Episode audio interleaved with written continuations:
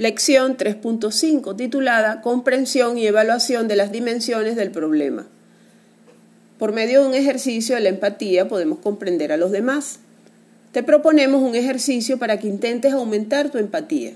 En muchas ocasiones nos cuesta tener empatía con una persona en concreto. Por ello, te recomendamos que pienses en esa persona y que agarres un papel para que puedas escribir la respuesta a las preguntas que te planteamos. Como respuesta te mostramos un ejemplo de cómo tendrías que hacerlo. Primero, apunta el nombre de esta persona y la relación que tiene contigo.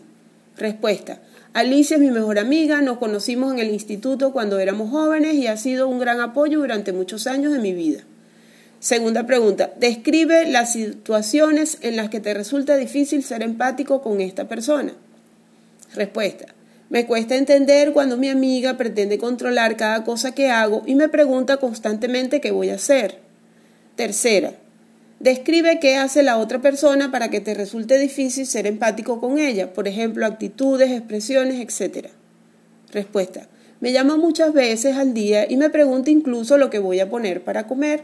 Además, cuando nos sentamos al lado, mira la pantalla de mi teléfono para intentar ver las conversaciones que tengo con otras personas. También me critica cuando salgo con otros amigos. Cuarto, describe lo que la actitud de la otra persona te hace sentir me hace sentir mal porque me agobia y me siento cohibida para hacer según qué cosa. Muchas de las cosas que me pregunta no tienen sentido para ella ni tendrá por qué saberlas. 5. Reflexiona acerca del por qué la otra persona podría estar actuando de la manera que lo está haciendo. Puede ser que Alicia tenga miedo a quedarse sola o a que le dé de lado si salgo con otras personas. 6. Piensa en qué situaciones tú actúas de la misma manera que esa persona. Respuesta. Puede ser que yo actúe de la misma manera con mi hermana, porque en ocasiones me pongo celosa cuando sale con otras personas. 7. Adopta la forma de construir la realidad de la otra persona.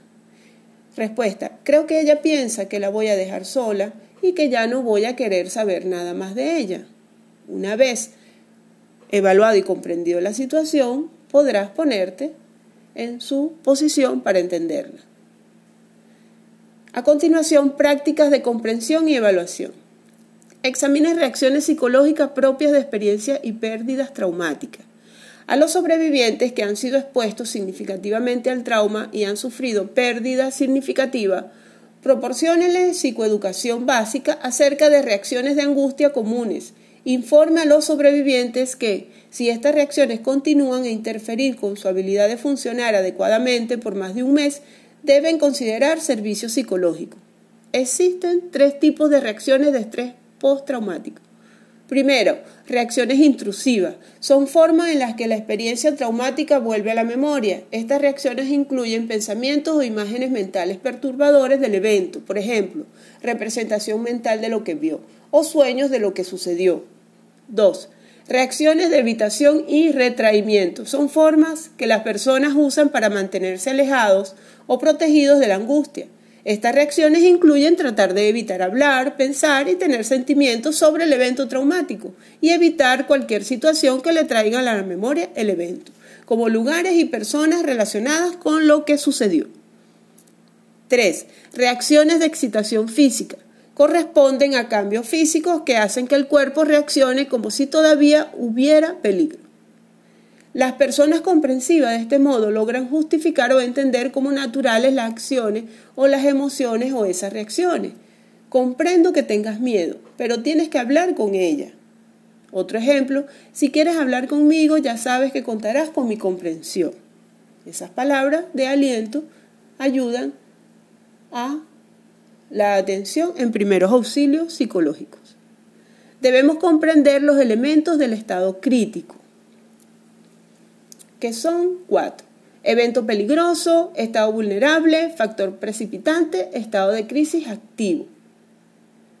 Comprendiendo estos estados críticos, podríamos evaluar la situación. Evento peligroso.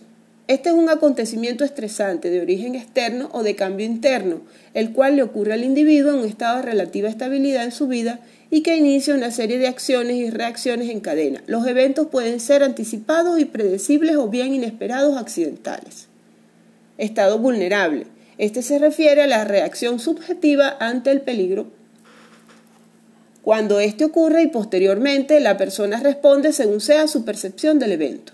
Factor precipitante. Este es el eslabón entre los eventos causantes de la tensión que convierte al estado vulnerable en un estado peligroso.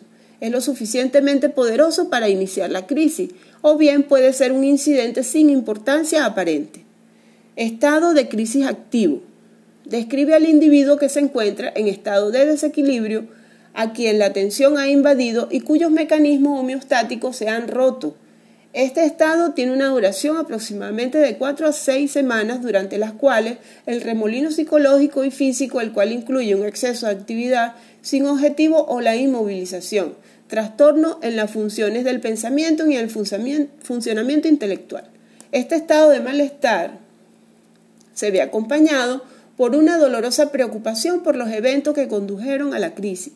Finalmente se llega a un periodo de reajuste gradual y removilización, a medida que el sujeto se va acostumbrando a su situación alterada. Fases de una crisis. Fase 1. Evento precipitante. Ocurre un evento que es percibido como amenazante o abrumador, lo que provoca mucho estrés en la víctima. Respuesta como shock o negación. Fase 2. Respuesta desorganizada. Se muestran comportamientos desorganizados que van desde la aflicción a la angustia. Es un intento por restablecer el significado de la existencia. Fase 3. Explosión. Pérdida de control de emociones, pensamientos y comportamientos, conductas inapropiadas y o destructivas. Fase 4. Estabilización. Comienza a aceptar la situación, sin embargo, al remo al rememorarlo, perdón, se presentan reacciones, aunque no tan extremas como en fases anteriores. Es vulnerable a volver a explotar. Fase 5, adaptación. Se llega a una conciliación entre el evento sucedido y la realidad actual del individuo. Se toma el control de la situación y se orienta hacia el futuro. Tipos de crisis. Hay una de choque y otra de agotamiento. El choque un cambio repentino en el ambiente social provoca que las emociones sean liberadas de manera explosiva, lo cual incapacita los mecanismos de enfrentamiento con los que cuenta la persona. En este caso, como no existe un aviso previo que permita al individuo asimilar el impacto, este cae en un estado de choque emocional. Y la crisis de agotamiento, la persona puede haber manejado efectivamente durante tiempo prolongado la situación de emergencia, pero llega a un punto de agotamiento en el cual no tiene más fuerza para enfrentar la situación y su estructura de enfrentamiento casi se desintegra. Conociendo todos estos eventos, nosotros podríamos tener una mayor comprensión y evaluación de la situación.